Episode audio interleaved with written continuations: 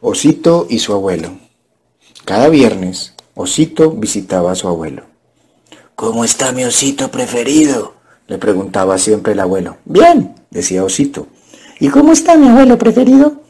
También como puede estar un abuelo viejo, contestaba el abuelo.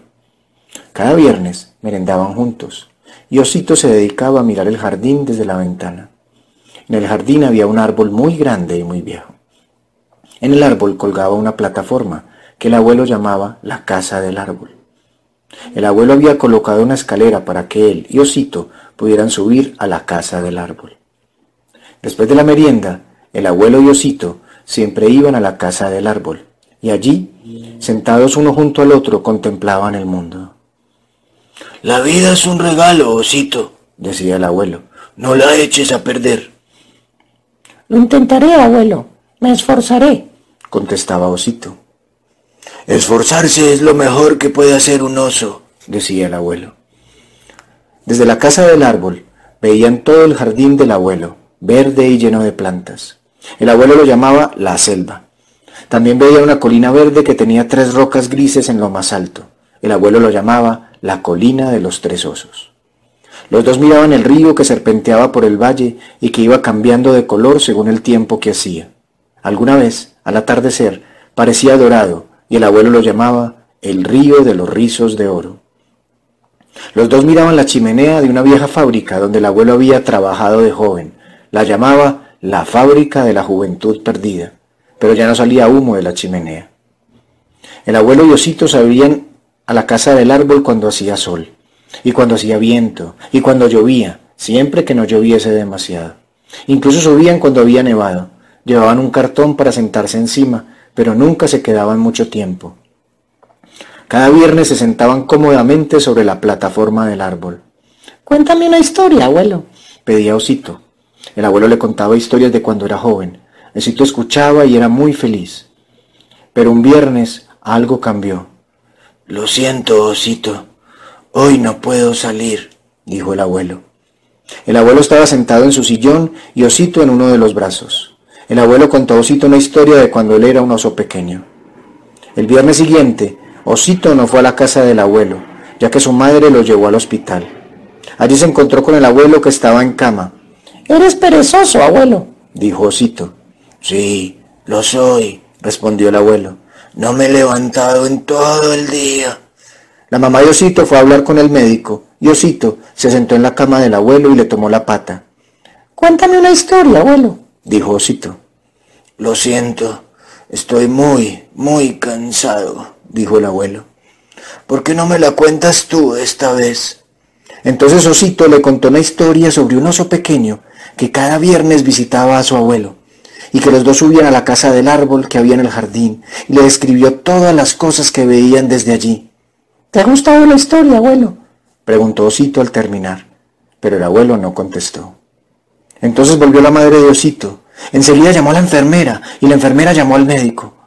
La madre de Osito le explicó que el abuelo se había dormido muy, muy, muy profundamente. ¿Cuándo se despertará el abuelo? preguntó Osito. Su madre lo abrazó y le consoló. No se despertará más, le dijo. Osito y su madre volvieron a la casa del abuelo. Subieron la escalera que llevaba a la plataforma del árbol. Se sentaron juntos y lloraron en silencio, muy abrazados, mientras contemplaban el paisaje que también conocían. Cuando sea abuelo, quiero ser tan bueno como lo fue el abuelo conmigo, susurró Osito entre sollozos. Así será, Osito, dijo su madre, así será. Bienvenidos, hoy vamos a hablar de los niños ante la muerte. Escuchamos un cuento de Nigel Gray, Osito y su abuelo. Vamos a hablar desde la experiencia personal. Mi nombre es Jorge Gómez. Tengo como oficio médico, como profesión ser humano. En la vida me han correspondido muchos momentos en donde la muerte a través de los niños muestra otra mirada. Hoy los invitados son ellos, los niños, que aunque no están en cuerpo presente, están en el recuerdo, están en el alma, están en el corazón y hoy a través de la palabra, quiero llevárselos a todos ustedes. Como médico, una de las primeras experiencias que tuve ante la muerte y la niñez fue con Camila, una niña de seis años diagnosticada con una enfermedad llamada fibrosis quística. Era apenas un estudiante de medicina en el sexto semestre de pediatría y Camila venía de una ciudad muy lejana de la capital del lugar donde yo vivo, Medellín, por lo cual su madre solo podía venir los fines de semana mientras cuidaba a sus otros hijos en el pueblo que vivían. Camila entonces era la niña más protegida por las enfermeras, más no así por el sistema médico. Cada vez que pasábamos a hacerle ronda a Camila, Camila era asaltada, no era tenida en cuenta. Al preguntarle al médico que por qué pasábamos a la niña, decía, pues si no hay nada que hacer, ¿para qué vamos a, a perder tiempo? Si simplemente ponemos igual manejo y de ella estamos esperando que simplemente se muera. Muy duro que esa sea la forma en que nos enseñan, la forma en que nos muestran que somos simplemente personas que tratan enfermedades y no enfermos y que la muerte no está incluida y especialmente la de un niño. Camila vivía en una infinita soledad y en un abandono eh, médico grande. En todo caso, Camila y, ese médico joven terminaron siendo muy cercanos, muy cercanos, porque eh, se convirtió en una relación de amigos. Camila, cuando este médico joven entraba al salón, a la sala donde estaba hospitalizada, se retiraba el oxígeno que necesitaba por su enfermedad, por su compromiso pulmonar, y le tocaba a este médico joven devolverse corriendo por todo el pasillo porque ella se desaturaba y tenía problemas. Jorgito gritaba cada vez que lo veía. Un día Camila tuvo una gran crisis por la cual este prospecto de médico la atendió, habló con su jefe de turno, con su médico encargado y Camila terminó en cuidados intensivos. En el infierno, dijo Camila, porque durante dos semanas no fue visitada, durante dos semanas no sabía si era de día o de noche, durante dos semanas las enfermeras que eran como sus madres en ese lugar eran muy distintas en el otro sitio. Ella volvió otra, volvió completamente abatida, sintiendo que realmente ese no era el proceso que quería. Terminó la rotación de pediatría y siguió la de ortopedia, aunque entonces ese médico joven seguía visitando a Camila. Un día Camila estaba entrando en crisis y le pidió al médico que se fuera, que ya era hora de que hiciera su turno en la otra rotación, que se fuera, que ya iba a estar bien, que iba a estar bien, que por favor lo dejara. Y este médico no la quería dejar y Camila le gritó, vete, que no te quiero ver. Este médico joven, estudiante de medicina, Salió triste, pero estaba muy ocupado en su otra rotación. Después de 12 horas de rotación, tomándose un tinto a la salida del hospital, lo buscó la enfermera que cuidaba a Camila. Se sentó a su lado, pidió otro tinto y le dijo, Jorge, Camila murió. Este médico, obviamente, ¿y por qué no me dijeron? Camila pidió que no lo llamaran, porque le daba mucho miedo mucho miedo que usted la volviera a llevar, como ella decía, al infierno, que ella prefería escuchar la voz y la risa de unos seres que sentía presentes que volver a ese infierno. Por eso, aunque ella hubiera querido que usted estuviera, le mandó decir que por favor se preparara para aprender a dejar ir. Y después, como aderezo, la enfermera le dijo a ese médico, Jorge, si usted quiere de verdad aprender a acompañar, no acompaña a los demás haciéndoles cosas médicas para evitarles el sufrimiento suyo. Primero ocúpese del sufrimiento del otro. Jamás ese médico volvió a ser el mismo, porque Camila y esa enfermera le enseñaron que el acompañar no requiere de una técnica, sino de compasión. Esa es Camila, una de las primeras personas que mostró el camino de que los niños también pueden tener sentido de la muerte, que la unidad de cuidados intensivos en ella, en su historia de vida, no tenía significado, estaba sola, abandonada. Para ella era mejor estar al lado de quienes amaba, que en ese momento eran las enfermeras, que en ese lugar en donde cuidaban de sus pulmones, pero no de ella. ¿A cuántos de nuestros seres queridos hoy los estamos acompañando por lo que tienen, por el diagnóstico, por su tristeza y no por su ser. Que la historia de Camila, así como cambió la vida de un médico, ojalá les ayude, nos ayude a cambiar la vida en el tener. Pero hay otra Camila que apareció después mucho tiempo ya en consulta de un médico que trabaja en duelo, en compañía de su madre y en compañía de una tía. Su padre había muerto de una manera trágica, violenta en esta ciudad. La madre quería contar cómo, cómo había ocurrido el evento, pero se abrumó con el dolor y se puso a llorar mucho, mucho, mucho lloraba.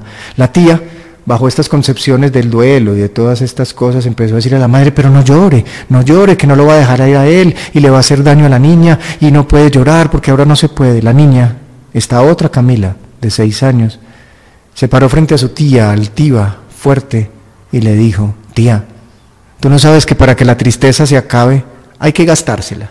Deje que mi mamá gaste su tristeza. Ahí hasta ahí llegó la consulta de duelo, porque esta niña nos enseñó que para que la tristeza se acabe hay que gastársela. Así que les llevo esta información a ustedes. ¿Cuánto de su tristeza están guardando, están ahorrando?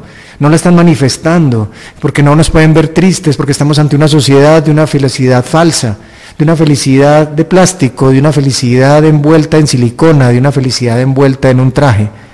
¿Cuánto Podemos ser felices si nos gastamos las tristezas, si nos abrazamos, si nos acompañamos. Por eso dicen que los humanos somos ángeles de una sola ala, necesitamos abrazarnos para poder volar. Así que escuchemos a nuestros niños, escuchemos a niños como Santiago, un niño de 13 años, que tenía una enfermedad que llamaba osteosarcoma. Santiago tenía un humor negro impresionante, era sabio en su humor. Y a pesar de su enfermedad estar aumentando y aumentando y aumentando, seguía riéndose y seguía sacando chiste a todo. Y un día un amigo, un hombre amigo de la casa, se acercó y lo regañó. ¿Cómo es posible que usted con esta enfermedad se mantenga riendo? Vuélvase serio, mire su familia cómo está, deje de reírse. Santiago entonces sí se puso serio y le respondió a este hombre, es que ante lo inevitable es imposible la seriedad. Así que me río, juego, pero no, no estoy eludiendo que lo inevitable, lo único que me acerca a estar en paz es seguir conservando esperanza en el humor. Podemos reírnos a pesar del dolor. ¿Cuántos de ustedes o yo mismo, ante una eventualidad, escogemos un drama, una forma de actuar, en donde simplemente nos ven como víctimas?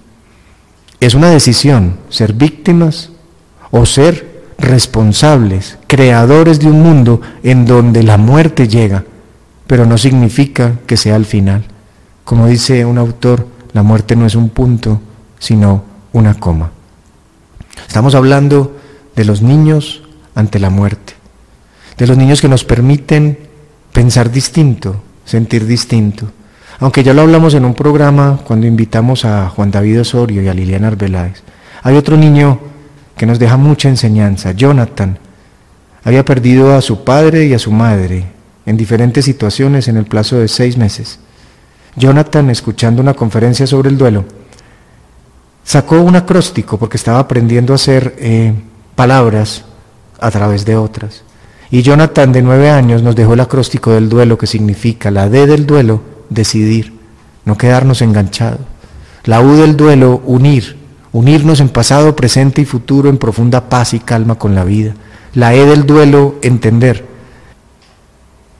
Y entender o aceptar algo no significa estar de acuerdo con ello, pero cuando aceptamos especialmente la presencia de la muerte, tenemos otra visión de la vida. Había un pato que vivía en un estanque, muy feliz vivía el pato. Y un día empezó a sentir una presencia rara, extraña, detrás de él a su izquierda. Nadie más la había, pero él la sentía hasta que un día volteó y vio claramente que estaba una figura como cadavérica, flaca. ¿Y usted quién es? le preguntó el pato. Yo, yo soy la muerte, le dijo. Ay, entonces me va a dar una gripa, me voy a caer volando, entonces me va a atacar un zorro. Y la muerte le dijo, no, no, no, estás muy equivocado. De los accidentes, de las enfermedades y del zorro se encarga la vida. Yo me encargo de lo que sigue. No entiendo, no entiendo, dijo el pato. A mí me dijeron que usted se encargaba de todo lo que le ocurría a uno para morirse. No, no, te lo digo. Si quieres entenderlo, debes primero aceptar mi presencia. Y así entenderás nuevos asuntos. Antes vivamos juntos un rato, vivamos juntos un rato, dijo la muerte. El pato le pregunta a la muerte, ¿alguna vez te has sumergido en un estanque? Jamás lo he hecho, jamás me han invitado. Así que pato y muerte se sumergieron en el estanque.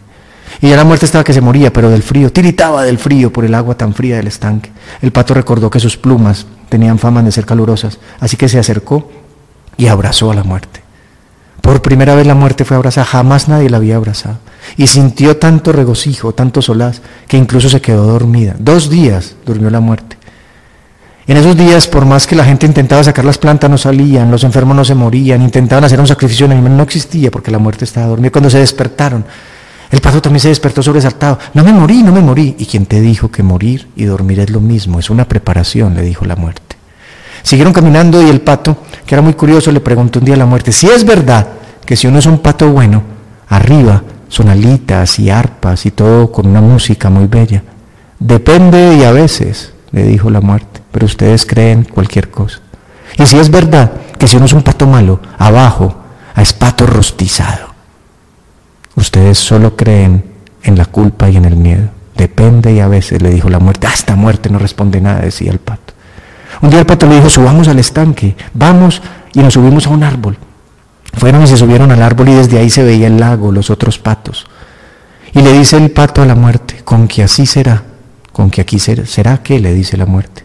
Así será cuando yo, cuando yo, cuando tú mueras. Sí, cuando yo muera, ¿qué ves? Pues veo el, el lago, a los otros patos, a los peces, sin mí. Y la muerte le dice, no, no, así no es. Cuando tú mueras, tampoco estará el lago, ni los peces, ni los patos. Te vas con todo, te llevas todo lo que hayas hecho, te llevas todo lo que eres. Pero eso es muy bueno, dijo el pato. Significa que no hay nostalgias, significa que no hay desamor, que todo lo que haya recolectado lo llevo en mí. ¿Estás entendiendo? dijo la muerte. Pasaron los días y ya quien tuvo frío fue el pato. Y se acordó que un día había abrazado a la muerte y le había dado mucho calor, así que dijo, y pues ella me lo debe dar a mí también. Así que se acercó y le dijo, abrázame tú. Tú sabes lo que significa mi abrazo, dijo la muerte. Sí, no importa. La muerte lo abrazó compasivamente, amorosamente, y poco a poco fue quedando en sus brazos con el cuerpo de un pato muerto. La muerte recorrió el camino del estanque, atravesó un sendero del cual arrancó un tulipán, lo colocó sobre el cuerpo del pato, llegó hasta la orilla de un río y empujó el cuerpo del pato por el río, que empezó a irse y a irse. Quienes vieron la escena dicen que escucharon como la muerte suspiró y dijo, pero así es la vida.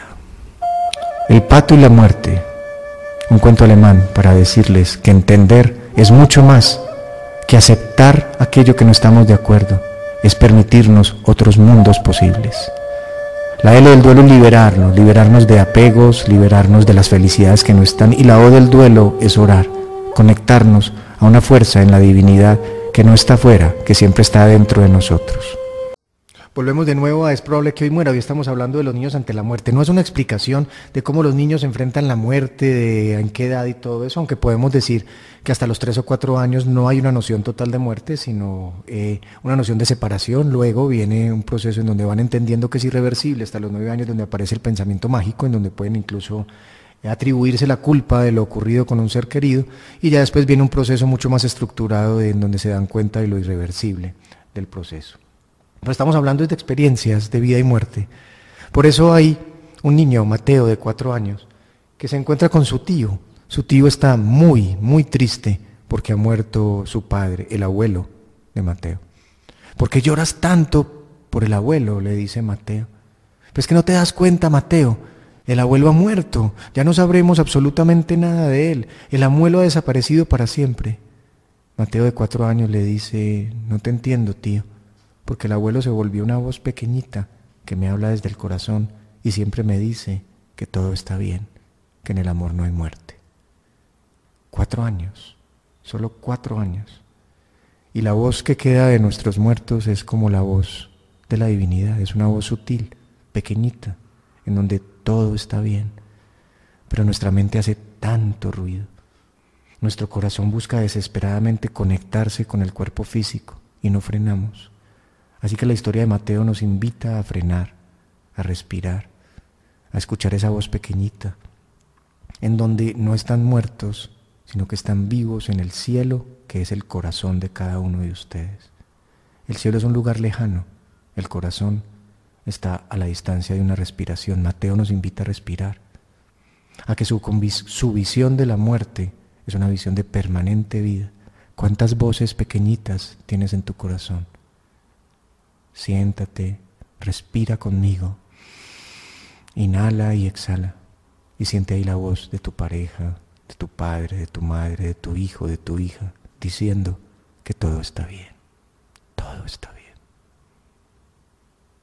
Tu Kukui es un niño que vive en la Sierra Nevada de Santa Marta, con los arhuacos. Un lugar en donde el tiempo no pasa con la tecnología, en donde todo se vive en la comunidad de lo sagrado, en donde se siembre y todo es comunitario. Allí están dos médicos haciendo su año rural, su año de servicio social obligatorio, Alejandro y Jorge que fue a hacerle visita. Allá llegan a las 3 de la mañana en un lugar sin luz eléctrica un hombre en silencio con un niño de dos años, Duyaro Kukui. El niño tiene una gastroenteritis bacteriana severa, tiene el abdomen completamente distendido, grande, muy grande. El niño vomita materia fecal, está completamente obstruido. Desde la medicina occidental ese niño requiere una cirugía inmediata, pero en ese lugar no hay las condiciones y además está prohibido abrir un cuerpo, hay que primero pedir permiso.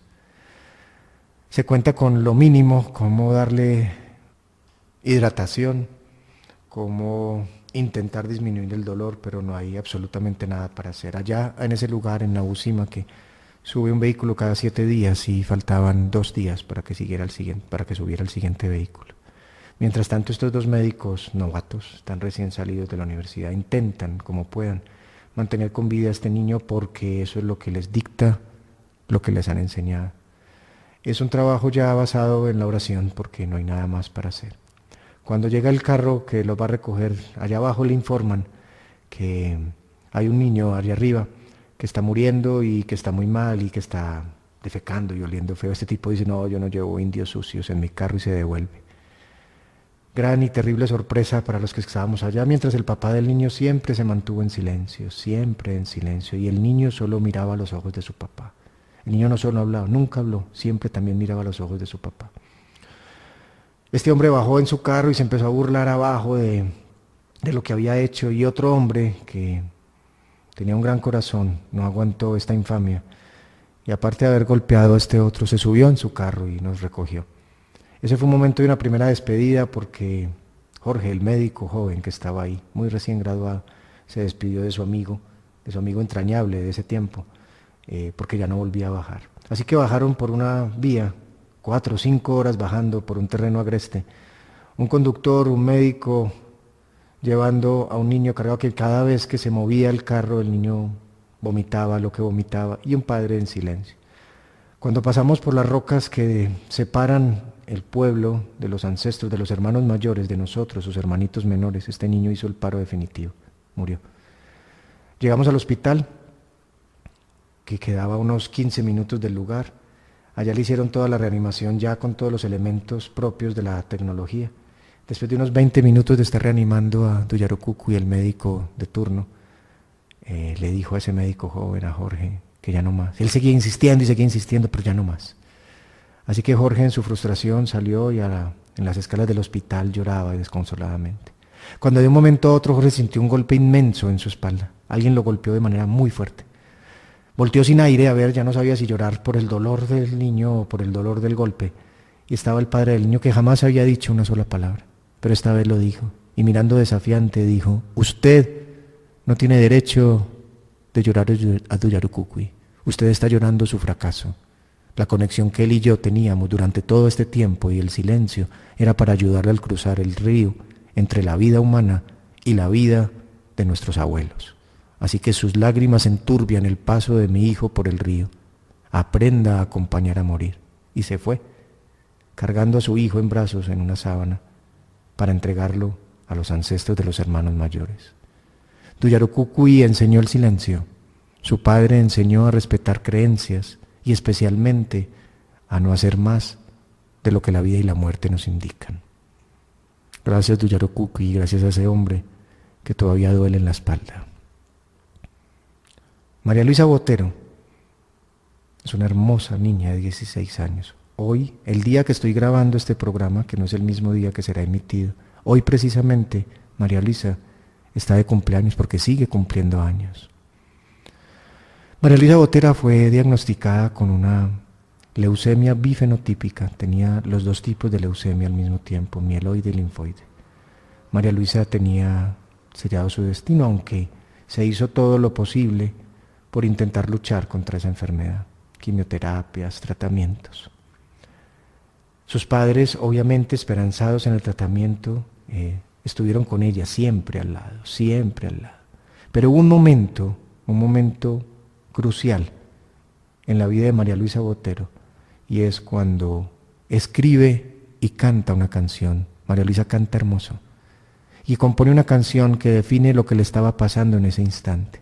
Les invito que escuchen a María Luisa Botero interpretando su canción mientras tanto.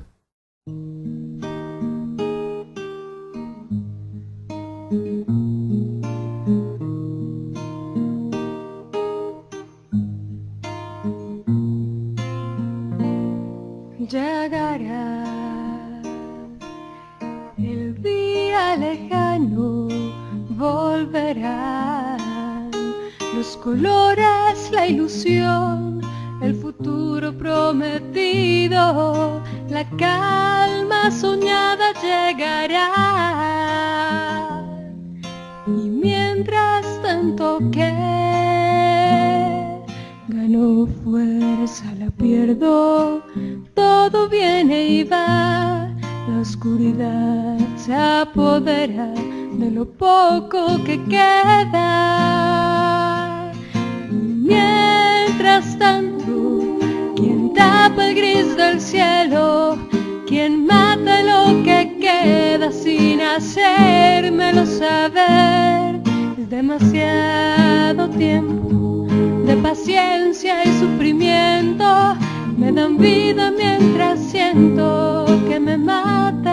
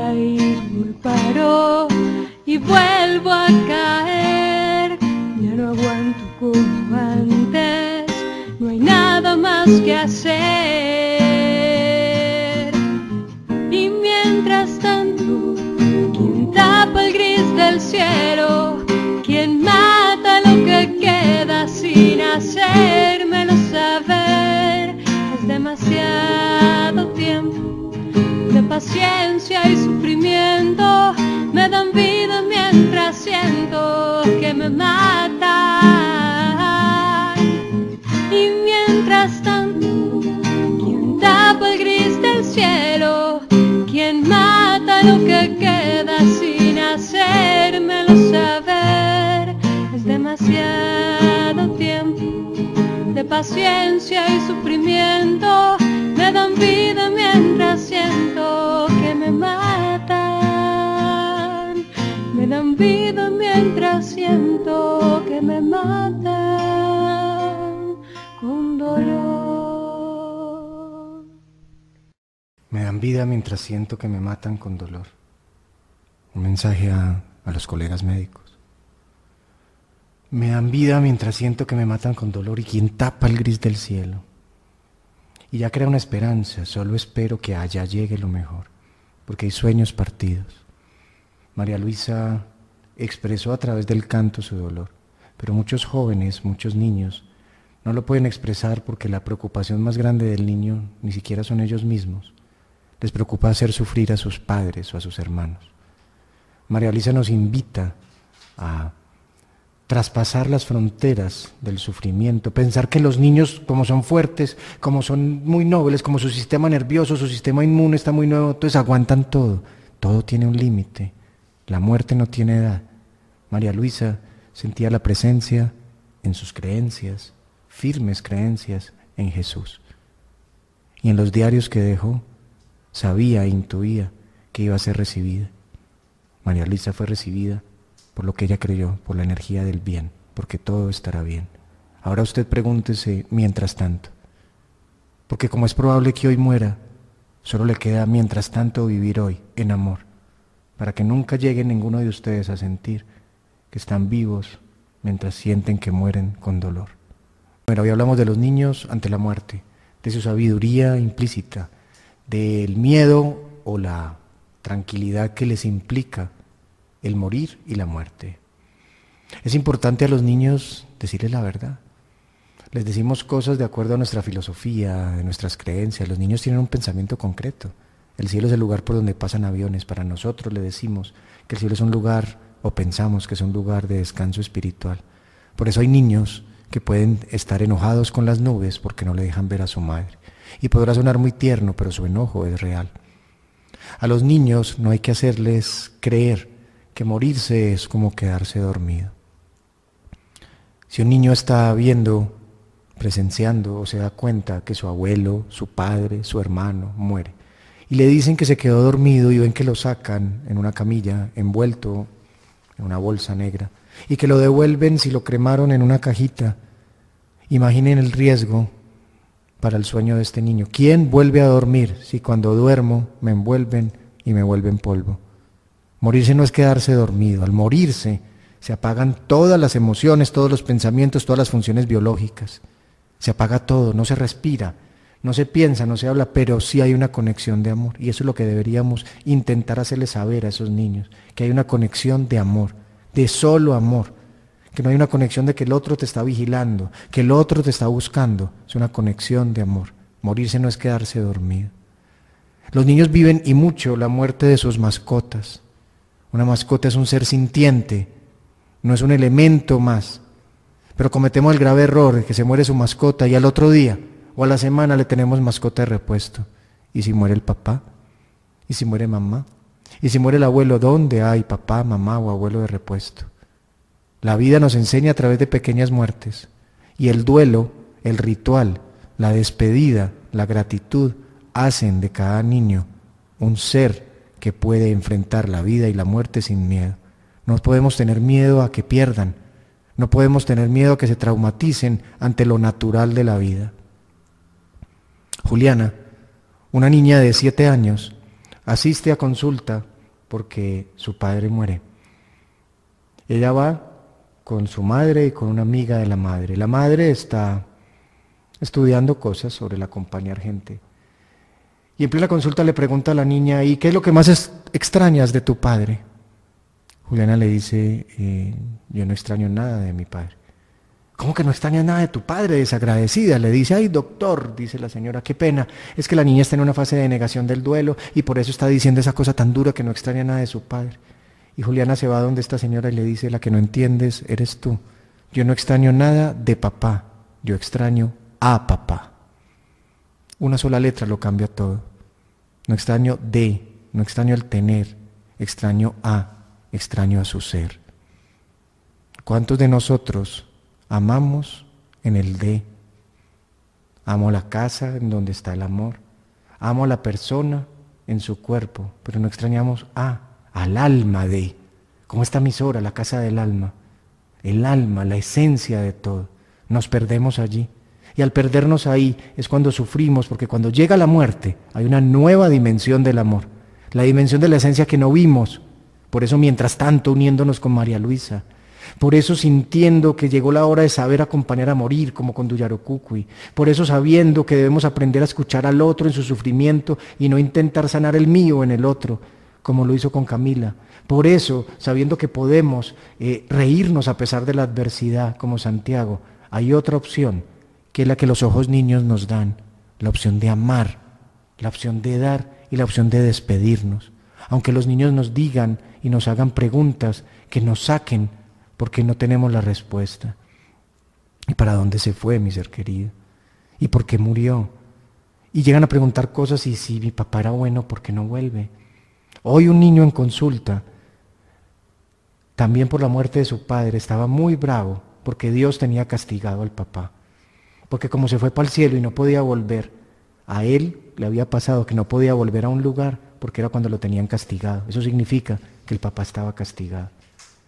Así que digamos a los niños desde el corazón. Y la respuesta más sabia hacia un niño es, no sé qué ocurre después, pero mientras tanto, aquí estoy para ti. Aquí estoy para ti. Miguel, mi pequeño de seis años, un día me preguntó, llorando, que por qué Dios era tan mal constructor. Íbamos en un viaje y lloraba, que por qué Dios es tan mal constructor. Y lloraba y yo solo atinaba a decirle, respira, meditemos. ¿Por qué dices que es mal constructor? Y decía, porque si esto está tan bonito, ¿por qué construyó la muerte? Porque tenemos que morirnos. Ese día yo solo atiné a hacerle respirar, a hacerle calmarse, a hacer saber que ahí estaba para él. Hoy, gracias a ustedes, a estos programas, espero que Miguel un día me escuche diciendo que Dios no es malo un constructor, que Dios construyó la muerte para que pudiéramos apreciar la vida. Un abrazo a todos y aprecien la vida porque es probable que hoy mueran. Un abrazo.